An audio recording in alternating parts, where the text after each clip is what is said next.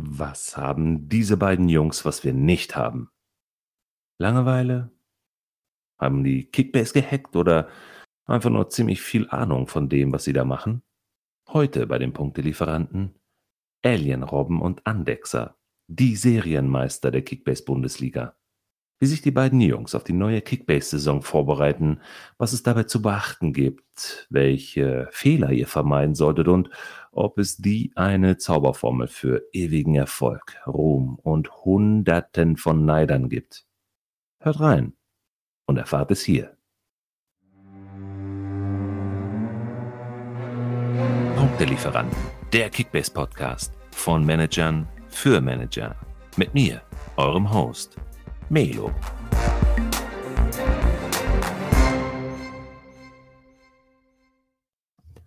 Heute machen wir unserem Podcastnamen alle Ehre, denn ich habe die wohl bekanntesten Kickbase-Junkies im heutigen Interview zu Gast.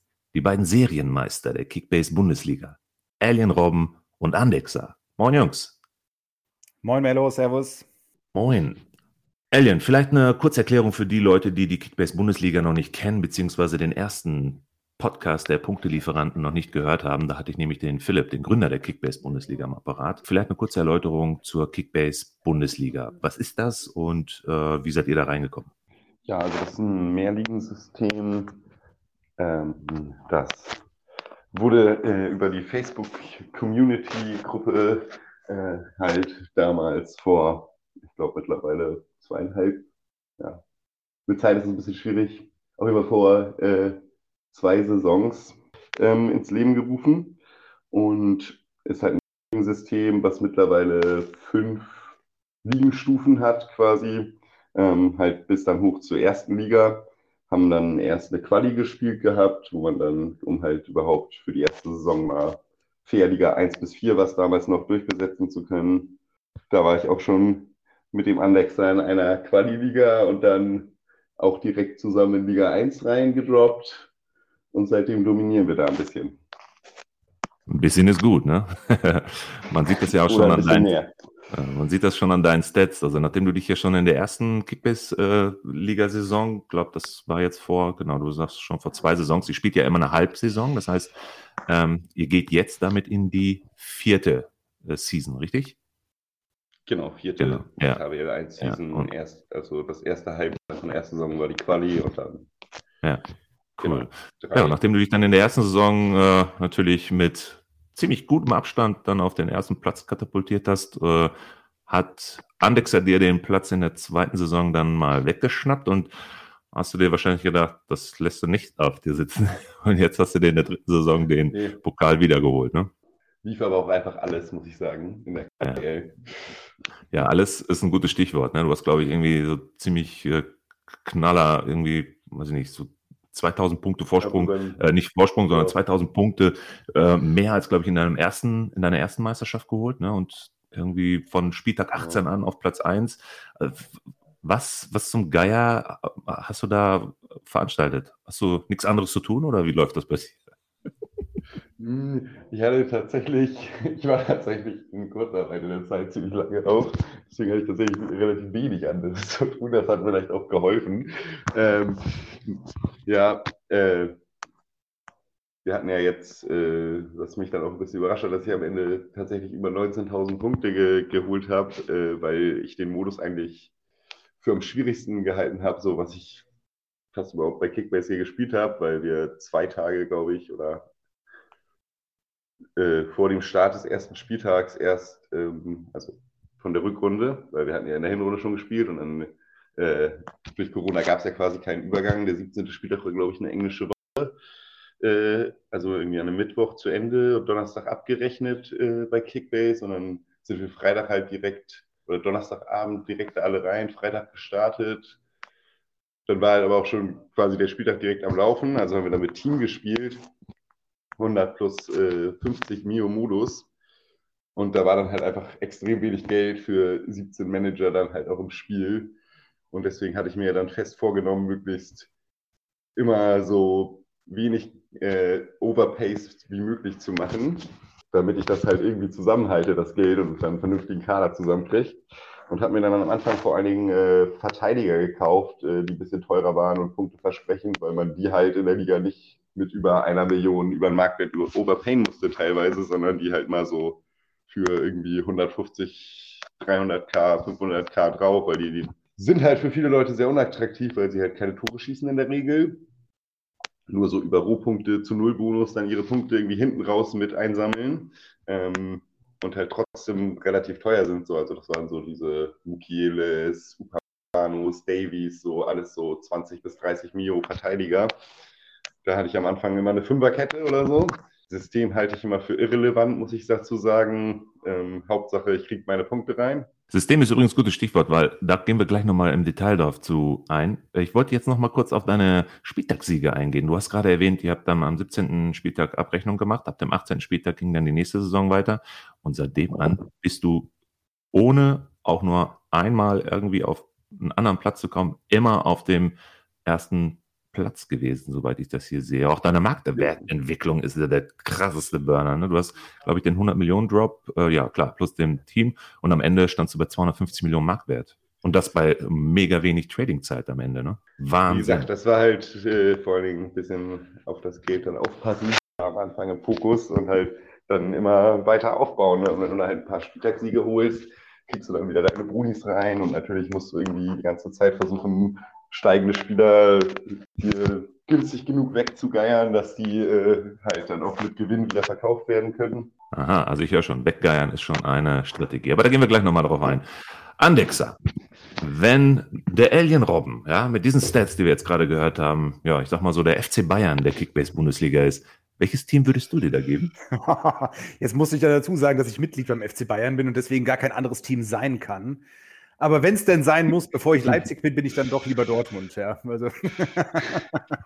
Geil, geil, geil. Deine Stats sind ja auch, also à la Bonheur, würde ich schon sagen. Ne? Du bist ja äh, quasi dann als Titelverteidiger jetzt in die letzte Saison dann eingestiegen und ja, letztendlich hier in der Saison, die der Alien, die jetzt wieder weggeschnappt hat, den Vizemeister geholt. Genau, ja. Ja, es ist halt äh, gerade bei so einer Saison, wo wir mit Kadervariante starten. Ähm, normalerweise geht die Bundesliga ja mit der 200 Millionen Variante los und gerade mit so einer Kadervariante, wo du nur einen Tag Vorbereitung hast, da muss man sagen, kommt es auch so ein bisschen aufs Glück drauf an. Also ich glaube, ich hatte damals irgendwie äh, Witzel bekommen, der damals schon verletzt war, mit einem Marktwert noch äh, von um die 30 Millionen. Das ist dann schon bitter, ja. Also wenn du von 100 Millionen Kaderwert äh, 30 Millionen für einen Achillessehnenriss ausgegeben hast, da muss man so ein bisschen Glück haben. Und in dem Fall der Jonas hatte zum einen natürlich Glück und zum anderen haben seine Spieler direkt am ersten Spieltag schon performt, so dass du dann natürlich direkt steigende Marktwerte hast und äh, oder vielleicht sogar den einen oder anderen Spieler direkt wieder teurer weiterverkaufen kannst, weil doch einige direkt auf so einen Hype-Train aufsteigen. Ähm, da sind wir schon direkt bei der ersten Strategie eigentlich, Hype, Hypes ausnutzen. Ja. Ja, sehr gut, genau. Vielleicht kannst du da schon mal so ein bisschen näher drauf eingehen. Also welche Strategie beziehungsweise welchen Hype würdest du vertreten? Also hast du da ja eine ganz bestimmte Strategie, die du da äh, innehältst oder wechselst du auch mal innerhalb der Saisons? Ja, also von den Strategien her, ähm, also für mich sind drei Punkte besonders wichtig. Das ist äh, Aktivität, keine Emotion und Trent is your friend. Das sind so die drei Punkte.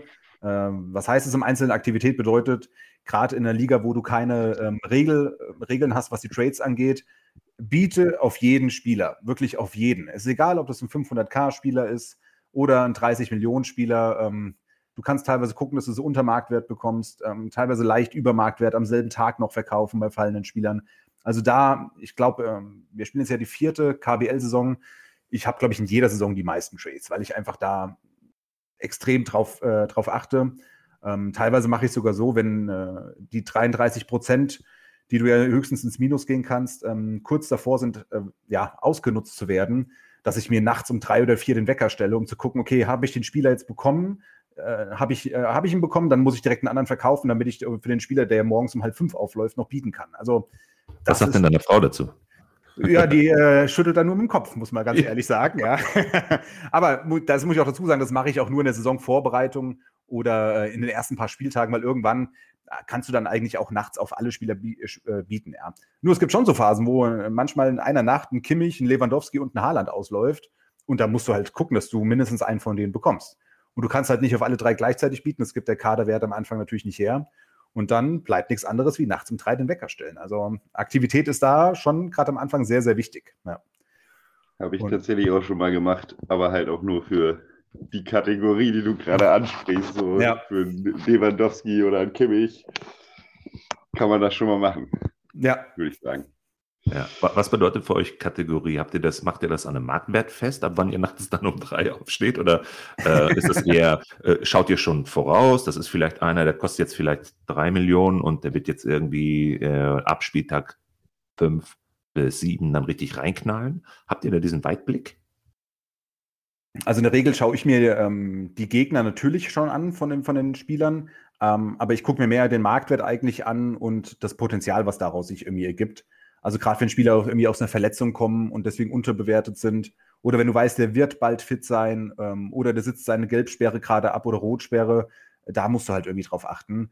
Weil ich sag mal, diese ganz großen Kracher wie jetzt ein Haaland, Lewandowski, Kimmich und Co., die hat ja jeder auf dem Schirm. Also da kannst du keinen Schnapper machen. Ja? Also in manchen Ligen bei uns ist ja teilweise Lewandowski für 150 Millionen weggegangen und das äh, noch vor dem ersten Spieltag. Ja? Also dann kannst du überlegen, okay, kann sinnvoll sein, kann aber auch nicht sinnvoll sein. Also ich gucke dann mehr auf Spieler, wo ich weiß, okay, der hat jetzt vielleicht irgendwie mal eine schwächere Phase gehabt, ist aber eigentlich der Stammspieler oder keine Ahnung, kam aus dem Länderspiel und muss deswegen einmal geschont werden, wird aber eigentlich schon spielen. Dann ist der vielleicht, äh, weil er einmal nicht im Kader war, fällt er im Wert. Und wenn der dann am nächsten Spieltag, äh, Donnerstags, Freitags auf den Markt kommt, ja, dann musst du eben zuschlagen, weil die anderen haben den vielleicht nicht auf dem Schirm, äh, weil er eben, die meisten gucken eben nur, wie war der Punkteschnitt im letzten Spieltag, sehen, oh Gott, der hat ja gar nicht gespielt, hat er etwa seinen Stammplatz verloren. Und auf sowas musst du halt achten. Also das gehört halt auch mit zur Aktivität dazu, dass du eine Kaderanalyse betreibst von einzelnen Teams. Das heißt, auf Transfermarkt mal schauen, was sind die einzelnen Spieler wert, wie haben sie letztes Jahr gespielt, wie viele Spiele haben sie gemacht, das ist gerade bei den Aufsteigern wichtig. Ähm, ja, und dann eben gucken, sind das auch gute Kickbase-Spieler und nicht nur echte, echte Fu Fußballspieler. Also das ist auch ganz, ganz wichtig. Was bedeutet gute Kickbase-Spieler? Das heißt, die, die dir dann auch wirklich gute Rohpunkte dann mit, mitliefern? Genau. Also ich äh, kann mich an ein Beispiel erinnern, das war vor zwei Saisons, hat mir, ähm, war es auch eine, eine Liga, wo mir einer dann irgendwie Arne Meyer äh, verkaufen wollte, damals noch bei der Hertha und meinte, ja, guck mal, der hat gerade den Golden Boy Award gewonnen und das ist der neue Thiago und ja, dann habe ich mir so die Kickbase-Punkte anguckt, sagte, nee, also das ist, das ist kein Rohpunkte-Lieferant und mag ja sein, dass der jetzt aus FIFA-Manager-Karriere-Sicht ein toller Spieler ist, so ein Arne Meyer. Ähm, aber für Kickbase ist der einfach nicht geeignet. Naja, gut, und mittlerweile spielt er sowieso bei Bielefeld oder teilweise spielt er auch sogar eher nicht. Von daher war es gut, dass ich das damals nicht gemacht habe. Aber du musst eben gucken, okay, was bringt er mir für Kickbase? Und das sind dann gerade bei Aufsteigern zum Beispiel oftmals eben die Innenverteidiger, die dann viele plus fünf geklärt bekommen. Ähm, und bei den guten Vereinen natürlich eher die Offensivspieler äh, oder die Achter, die viel Ballbesitz haben in der gegnerischen Hälfte. Ähm, also du musst gucken, welche Spieler nimmst du von welchen Teams. Deswegen, ja, Stürmer von Aufsteigern zum Beispiel, halte ich eher zum Beispiel eher die, die Hände weg von. Ja. Ja, also quasi je schlechter das, das Team ist, würde ich sagen, in der Regel, natürlich gibt es immer so Ausnahmen wie irgendwie King Stöger vor der Saison oder so, ähm, aber an sich, je schlechter das Team ist, würde ich sagen, desto defensiver ähm, die Spieler, die man von denen noch gebrauchen kann. Für einen schmalen Taler dann ja in der Regel. Na, also ich würde mir jetzt von, von Abstiegskandidaten wie Marco schon sagte, in der Regel keine Stürmer oder Flügelspieler und eigentlich auch meistens keine Zentrumsspieler. Vielleicht gibt es dann da so immer einen, wenn der wirklich das Spiel extrem an sich reißt und auch defensiv noch, noch gut was macht. Ähm, aber ansonsten halt wie hauptsächlich Innenverteidiger, Torwart, wenn du, Ja. wenn du halt von den schwächeren Teams ausgehst. Vorhin nochmal zur Kategorie. Also eine Kategorie, äh, für die man, für die man sich einen Wecker stellt, das sind für mich wirklich nur so die Top 10 Kickbase-Spieler, die es gibt. Also so Lever, Haaland, Kimmich, Guerrero, Müller und so weiter. Saisonvorbereitung muss man natürlich auch immer dann ein bisschen aufpassen, dass man dann keinen kauft und dann irgendwie, wo dann Man United sagt, ach, übrigens Dortmund, wir haben hier nochmal 120 Millionen. Vielleicht spielt er nächstes Jahr doch lieber in England. Ja, das sind so Stats, die musst du dir natürlich alle noch vor Augen halten. Von daher ein gutes Stichwort, Alien. Ab wann startest du deine Vorbereitung? Ähm, wir sind ja jetzt gerade mittendrin. Hast du da schon Erfahrung, die du da äh, mitgenommen hast und sagst, ah, weiß ich nicht, Ju- Juni, Ende Juni, Anfang Juli ist deutlich zu früh. Ich beginne, weiß ich nicht, Mitte Juli, Ende Juli? Ja, das kommt halt immer ein bisschen drauf an, in was für Ligen man gerade unterwegs ist und so weiter, wann die starten und alles natürlich.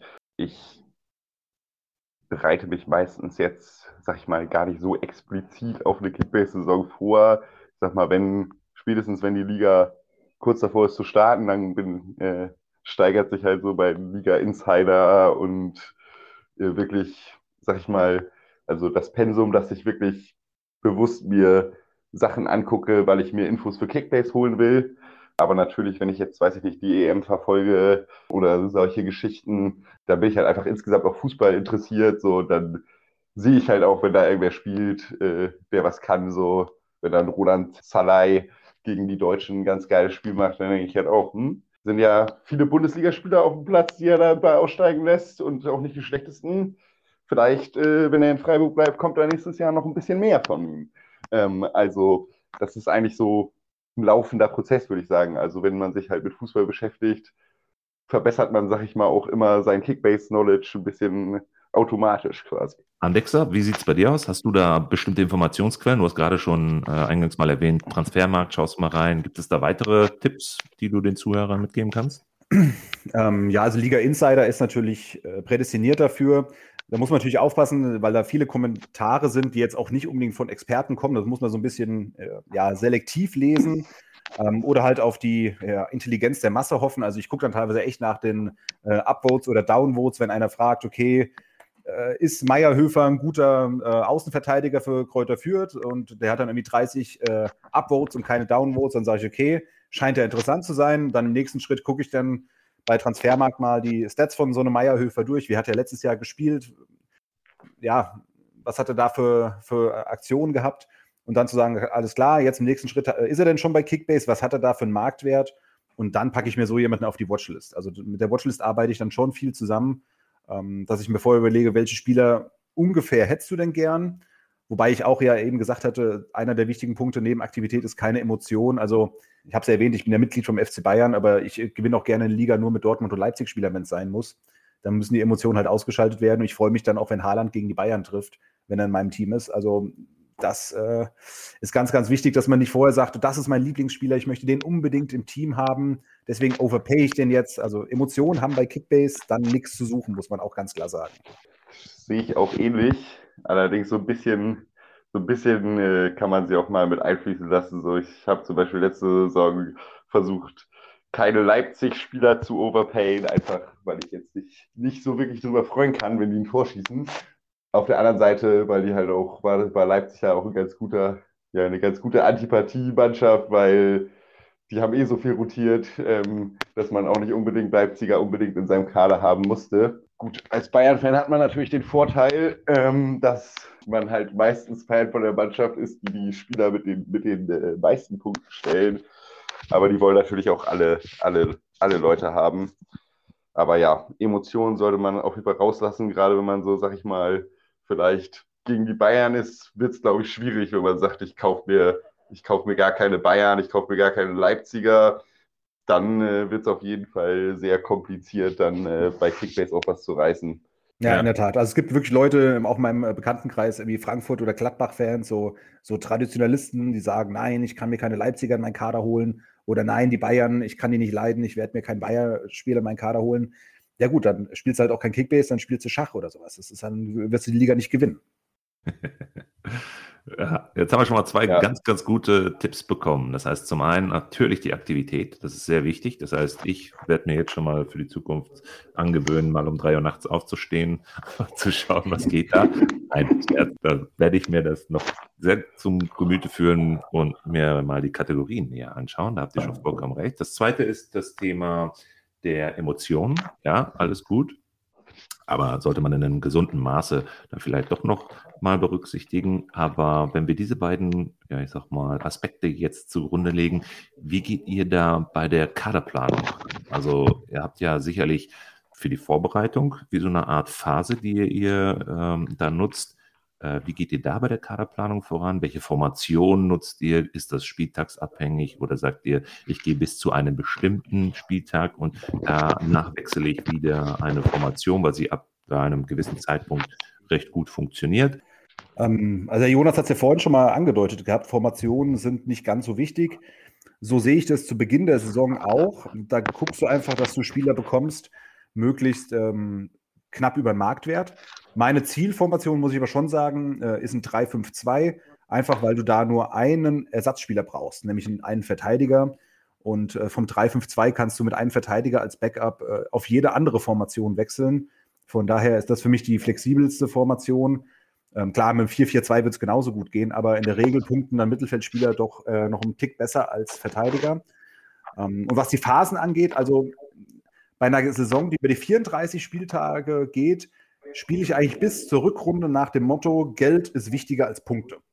Das heißt, ähm, ich nutze sehr oft diesen Ziehharmonika-Effekt, dass ich ähm, am Anfang viele günstige Spieler kaufe, die, die am Steigen sind, um dann immer selektiv, vielleicht einmal so am 6., einmal am 12. und noch einmal so am 17. Spieltag, dann zwei, drei mittelmäßige Spieler gegen Topspieler zu holen, weil über die Saison brauchst du dann irgendwann die Topspieler.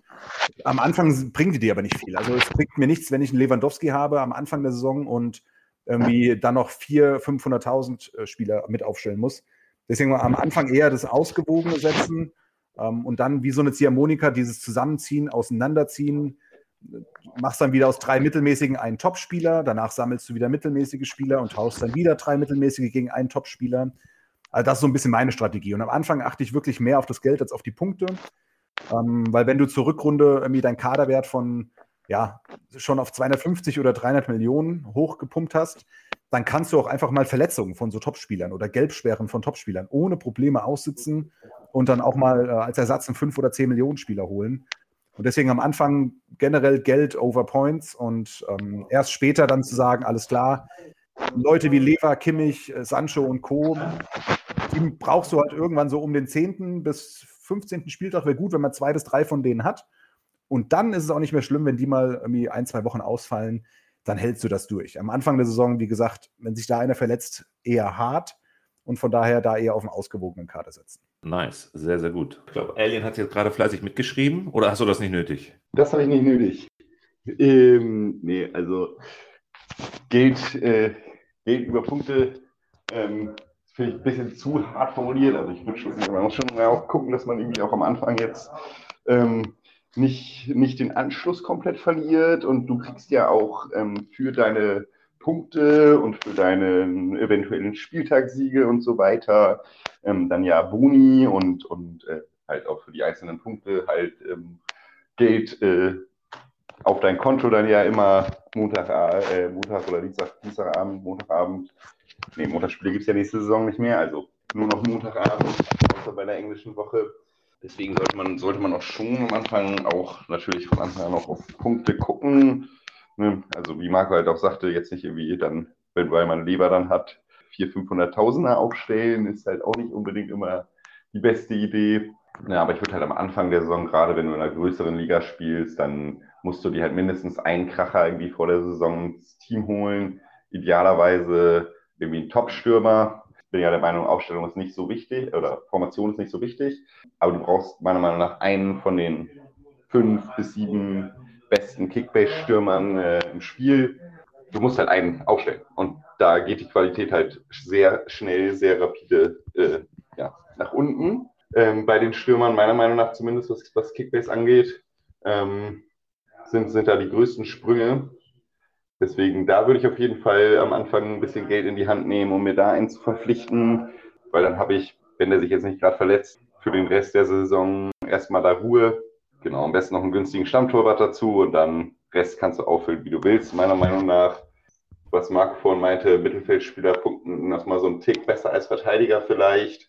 Das ist halt vor allen Dingen dann auch wieder in den, in den höherpreisigen Segmenten der Fall. Also Richtung Ende der Saison ist das schon durchaus, wenn du halt den hohen Kaderwert hast, macht das schon durchaus Sinn. Andexer, der Alien hat gerade ein ganz gutes Stichwort gegeben, günstiger Stammtorwart. Ist das ein Tipp, um Kohle zu sparen? Da scheinen sich ja meistens immer die Geister ab. Wie sieht das aus? Soll ich jetzt einen Mittelklasse oder hochwertigen Torwart ins, in die Startelf holen oder reicht da ein 500er? Was meinst du? Ja, also 500er würde ich jetzt äh, nicht sagen, aber ansonsten Torwart so günstig wie möglich. Also für mich ist die Torwartposition bei Kickbase die mit Abstand unwichtigste, weil zwischen dem besten Torwart und dem schlechtesten Torwart in der Regel ähm, am Ende der Saison 1000 Punkte stehen. Und das ist halt äh, auf eine Saison, wo du nachher 36, 37 oder 38.000 Punkte holst, nicht wichtig. Wenn du dafür aber 20 oder 25 Millionen sparen kannst. Und im, im, Mittelfeld oder in der Abwehr oder im Sturm kannst du das deutlich besser investieren in gute Stammspieler, weil mein Torhüter rotieren in der Regel nicht. Und Verletzungen, naja gut, klar, wenn du einen günstigen Keeper hast, solltest du dir natürlich auch direkt den passenden Ersatzkeeper dazu holen, dass du dann auch direkt äh, Verletzungen ausnutzen kannst, indem du dann den verletzten Stammtorhüter verkaufen kannst und den Marktwert-Push des äh, Ersatzkeepers nutzen kannst. Ähm, aber Torwart würde ich nie irgendwie Geld investieren in Neuer oder Gulaxi oder sonst irgendwas, weil es einfach unnötig ist. Ja. Ja, keine 20 Mio für einen Torwart. Das äh, wirft dich einfach so weit zurück in, in, deiner, in deiner restlichen Kaderplanung. aber also es sollte halt schon einer sein, der spielt, der ziemlich sicher spielt. Also wenn ihr jetzt vor der Saison, so wie letztes Jahr, irgendwie so ein, was war das, Müller und, hilf mir mal kurz, wer stand jetzt bei Freiburg im Tor? Nee, nee, nicht bei, bei, bei Mainz, Zentner, Müller, Zentner, wenn ihr euch da, da würde ich dann vielleicht eher dann erstmal die Finger von lassen, auch wenn die nicht so teuer sind. Oder halt nur machen, wenn ich mir relativ sicher bin, dass ich beide kriege. Ja, aber ansonsten, wenn ihr wisst, der wird Stamm spielen bei der Mannschaft und ist halt relativ günstig noch, dann kann man da auch mal irgendwie eine Mio drauflegen, weil der ist dann halt auch nicht schlechter als die anderen Torhüter, die vielleicht alle oder wo viele vielleicht fünf bis sechs Mio teurer sind. Ja, wie gesagt, und am Ende, wie Marco gerade sagte, liegen da halt nicht so viele Punkte zwischen den schlechtesten und den besten Torhütern bei Kickbase und teilweise ist dann da halt auch einer wie ein Stefan Ortega, der halt vor der Saison auch wahrscheinlich so gut wie, wie nichts wert war ähm, im Vergleich oder eher im unteren Drittel der Torhüter-Marktwerte rangiert ist. Ne, das kannst du ja auch haben. Also das heißt ja nicht, dass der wertloseste Torhüter in Anführungszeichen ähm, dann am Anfang, am Ende auch die wenigsten Punkte macht. Das ist ja auch das Schöne an Kickbase. Sehr gut. Tipps, Tipps, Tipps, Tipps, Jungs. Andexer, in Fachkreisen wirst du ja der Trading Champ der Kickbase Bundesliga benannt. Du hast, glaube ich, die meisten Trades ever hingelegt. Und du vertrittst ja auch die Meinung, Kohle ist zu Beginn, gerade jetzt in der Vorbereitung, ganz, ganz wichtig. Und gib uns mal so zwei, drei, vier, fünf Tipps, äh, wo du sagst, da kannst du am schnellsten und am meisten Kohle mit generieren. Ja, also gut, es kommt natürlich auf die Regeln der einzelnen Liga an. Wenn wir jetzt die Kickbase-Bundesliga nehmen, da gibt es ja keine Restriktion irgendwie, was die Trades angeht. Und ähm, von daher gucke ich immer so ein bisschen, wie aktiv sind denn die anderen. Ähm, also der Jonas Alien Robben ist auch immer sehr aktiv und ein, zwei andere auch noch. Das heißt, unter Marktwert ist eigentlich selten was zu bekommen. Aber ansonsten geht es wirklich darum, auf jeden Spieler zu, zu bieten. Mm, und wichtig ist auch bei Spielern, die irgendwie am Wochenende eine gute ja, Punkteausbeute haben könnten. Also weiß ich, wenn jetzt irgendwie äh, die Hertha, von der ich mir nächstes Jahr ein bisschen mehr hoffe, irgendwie gerade ein Heimspiel gegen Kräuter führt hat und du hast irgendwie die Chance, ein Askasiba ja, ja äh, hast irgendwie die Chance, Askasiba, der hat gerade einen Marktwert von 550.000 äh, jetzt hier Ende Juni. Ähm, wenn du den irgendwie dann für 1, 2 Millionen bekommen kannst, dann kannst du den ruhig auch immer overpayen. Viele sagen ja, Overpays sollte man eher vermeiden. Ich gucke bei den Overpays eher nicht auf die prozentualen Overpay, sondern auf den Euro-Overpay. Das heißt, 100% äh, Overpay, also doppelten Marktwert, bei 20 oder 30 Millionen Spielern kannst du natürlich vergessen. Aber bei extrem unterbewerteten Spielern, wo du sagst, okay, da ist ein gewisses Potenzial vorhanden, wie jetzt zum Beispiel ja ein Guendosi, äh, Askasiba, Toussaint von, von der Hertha, die alle noch im einstelligen Millionenbetrag oder günstiger sind, da kannst du durchaus mal zwei, drei Millionen overpayen, wenn die ein äh, leichtes Heimspiel vor der Brust haben. Weil wenn da dann mal schnell äh, 150 bis 200 Punkte rauskommen, dann hast du das schnell wieder drin. Das heißt, beim Trading äh, nicht nur auf den aktuellen Marktwert achten, sondern auch so ein bisschen wie an der Börse, ja, äh, wie sind so die Prognosen? Wird der Kurs eher steigen oder fallen? Und wenn du ein paar leichte Spieler als Spieler vor der Brust hast, ähm, nutzt das. Kauf den Spieler, kannst du ruhig auch mal zwei, drei Millionen overpayen, weil du wirst das Geld wieder zurückbekommen. Sei es durch Prämien über den Spieltag oder weil du dann, und das ist auch so ein bisschen der Ansatz, der, glaube ich, der Jonas immer verfolgt, äh, sehr vertriebsstark bist, indem du dann den Hype ausnutzt und anderen Managern den Spieler wieder teuer verkaufen kannst. Ja. Das ist ein, ein, wirklich ein guter und wichtiger Aspekt, weil wir sprechen ja bisher immer nur von Transfers zwischen Transfermarkt und euch als Managern. Aber wie sieht es denn unter euch Managern aus? Gerade jetzt mal im Hinblick auf die Kickbase Bundesliga. Äh, hast du da viel traden können mit Alien, mit Andy Mandy, mit Robinho oder mit wem auch immer? Oder ist es da eher verhalten und keiner gönnt irgendjemandem was? Also ich meine, Trades kommen da schon zustande, wobei, ähm, Jonas, korrigier mich, äh, aber ich glaube, gefühlt machst du die Hälfte aller Trades mit Managern untereinander, weil der Jonas, muss man auch sagen, wirklich da sehr, sehr aktiv ist.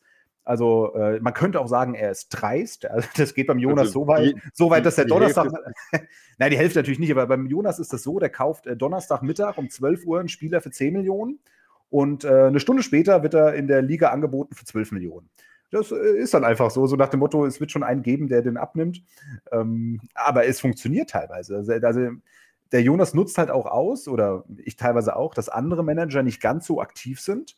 Das heißt, du kaufst unter der Woche Spieler, stellst sie freitags äh, morgens auf dem, auf dem Transfermarkt äh, mit dem entsprechenden Kommentar dann eben in der, in der Base und sagst, Achtung, ich verkaufe die, die Spieler zu dem und dem Preis. Und andere, die dann irgendwie freitagsabends feststellen, oh Gott, mein Spieler äh, spielt ja gar nicht oder ist ja verletzt, naja, die werden dann eben overpayen. Das heißt, auch da sind wir wieder beim Thema Aktivität. Nutze die Inaktivität anderer oder die Unwissenheit anderer, nutzt das aus. Also so kannst du da auch schnell zu Geld kommen. Ich plane meinen Kader immer, immer ziemlich flexibel, so außer ein, einige Leute, ne, also wirklich diese Top-Class-Kategorie, gerade am Anfang, da habe ich da vielleicht ein, zwei geholt, wo ich sage, die halte ich eigentlich planmäßig die ganze Saison über. Dann bin ich aber immer sehr schnell dabei, Spieler auch dann wieder zu verkaufen oder wenn die dann, weiß ich nicht, wen ich sehe, die spielen jetzt die nächsten zwei Wochen gegen Bayern und Dortmund oder so, dann ist er halt im Zweifel wieder weg. Und ich hole mir immer ein paar Spieler mehr als elf, sag ich mal, damit ich halt nicht Donnerstagabend da sitze und XY hat sich verletzt gerade im Abschlusstraining oder wie auch immer und habe da keine Option mehr und muss mir dann irgendwie vom, äh, so vom, vom, von einem äh, Mitspieler oder vom Transfermarkt noch irgendwie overpayen, sondern ich habe dann lieber halt 14 Leute, wo ich sagen würde, okay, die, eigentlich möchte ich die elf aufstellen, aber die drei würde ich im Zweifel auch, äh, hätte ich jetzt auch keine Probleme mit denen, äh, denen in meine Aufstellung zu packen. Und ich gucke halt, dass ich die Leute dann so günstig bekomme oder biete halt auch wirklich, wie Marco vorhin sagte, eigentlich auf alles und schaue dann halt, äh, Richtung Ende der Woche, wen davon will ich aufstellen.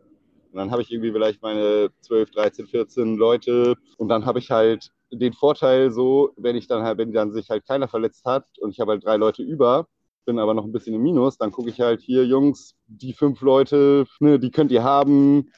Ne, wer bietet mehr nach dem Motto? Und dann kommt das halt auch mal zustande, dass ich vielleicht Mittwochabends als Absicherung noch einen gekauft habe, den ich dann Donnerstag, Freitag schon wieder verscherbel, vielleicht für eine Mio mehr oder so. Meine Planung ist immer, dass ich keinen Mitspieler brauche, der mir einen abkauft, um wieder aus dem Minus zu kommen, sondern dass ich halt eine Option habe, wie ich auf jeden Fall mit, mit Kickbase ins Plus komme. Ne, das ist halt ganz wichtig. Sonst setzt man sich halt unter Druck oder muss irgendeinen Spieler verkaufen, den man nicht verkaufen will. Und dann schaue ich halt, ob ich da noch Gewinn rausschlagen kann.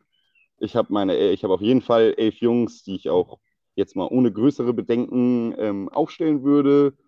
Und dann kann man halt gucken, kann ich aus den drei Leuten, die ich halt jetzt nicht aufstellen will, auch nochmal ein bisschen Gewinn rausholen. Gewinn war ein gutes Stichwort. Wer wird die kommende Kickbase-Bundesliga-Saison gewinnen? Ähm, das ist natürlich nicht ganz so einfach zu sagen, gerade weil wir jetzt wieder wahrscheinlich mit der 200 Millionen Variante spielen. Ähm, und dann kommt es schon wieder sehr drauf an mit der Aktivität. Das heißt, da sehe ich dann eigentlich Jonas und mich mit anderen, die auch aktiv sind, schon wieder vorne. Und dann musst du dazu sagen, ist es immer ein bisschen schwer einzuschätzen, wie stark denn die Aufsteiger sind. In der Regel haben die Aufsteiger ja einen ganz, ganz großen Vorteil, weil sie neu in der Liga sind, können sie alle Prämien zum ersten Mal bekommen. Wohingegen Jonas und ich ja schon äh, länger in der Liga sind und deswegen diese ganzen XPs, die du da irgendwie verdienen kannst, alle schon mal verdient haben. Und du kannst sie leider nur einmal holen. Ähm, Gerade diese Levelaufstiege, die geben dir zu Anfang schon nochmal extra Geld. Das heißt, wenn ein guter Manager aus der zweiten oder dritten Liga hochkommt, ähm, der da direkt aktiv ist, sollte er eigentlich Mitfavorit sein. Die letzten Jahre haben aber gezeigt, dass die Aufsteiger irgendwie, ja, doch nur im, im Mittelfeld irgendwie mit dabei sind. Von daher glaube ich, ähm, ja, dass Jonas und ich zumindest am Ende der Saison, bin ich mir eigentlich relativ sicher, unter den Top 3 wieder zu finden sein sollten, mindestens Top 5. Sehe ich ähnlich. Ähm, dazu muss man halt auch sagen, dass das eine relativ ähm, außergewöhnliche Liga ist. Natürlich haben die Leute dann schon ein bisschen Erfahrung in den KBL 3, KBL 2, also so Modus ist das ja gleich. Aber in Liga 1 sind dann halt wirklich in der Regel die bisschen verrückteren Leute, sag ich mal, die sich halt wirklich ähm, ordentlich auch auf Kickbase konzentrieren, so, wo, wo das auch ein bisschen Teil einnimmt. Ne, und das ist dann halt schon mal, wenn du mit 16 anderen Managern, die alle auch ne, auf jeden Spieler irgendwie oder mehr oder weniger auf jeden Spieler oder auf die guten Spieler zumindest ähm, dann richtig heiß sind. Genau, also das ist halt einfach ähm, der Aufsteiger-Vorteil, sag ich mal, mit den Prämien. Das ist auf jeden Fall schon Fakt. Nur die Leute haben dann halt, sag ich mal, noch keine KBL 1-Erfahrung und da ist die Liga halt einfach nochmal ein Ticken härter, würde ich auch sagen, als in den, in den Unterbauten der KBL, ähm, weil halt da wirklich dann die Creme de la Creme der KBL in der Regel unterwegs ist, die dann halt auch alle sehr aktiv sind und gucken, ne, dass sie ihre, ihre Spieler bekommen, ähm, die sie haben wollen und halt auch wo dann am, gerade am Anfang der Saison auch gerne mal es schwierig ist, überhaupt Spieler halbwegs günstig zu bekommen, weil halt auf alles geboten wird und da auch gerne mal irgendwo overpaid wird. Und das ist halt auch noch ein Punkt, den ich noch als Tipp jetzt mit einbauen könnte. Da lasst euch am Anfang der Saison nicht von den anderen Managern verrückt machen. Ne, wenn die da ihre Kohle rausballern, lasst die ihre Kohle rausballern. Gerade wenn ihr so zwei, drei Wochen vor Saisonstart startet, die ersten ein, zwei Wochen, so, weil dann geht denen irgendwann, geht denen das Geld aus.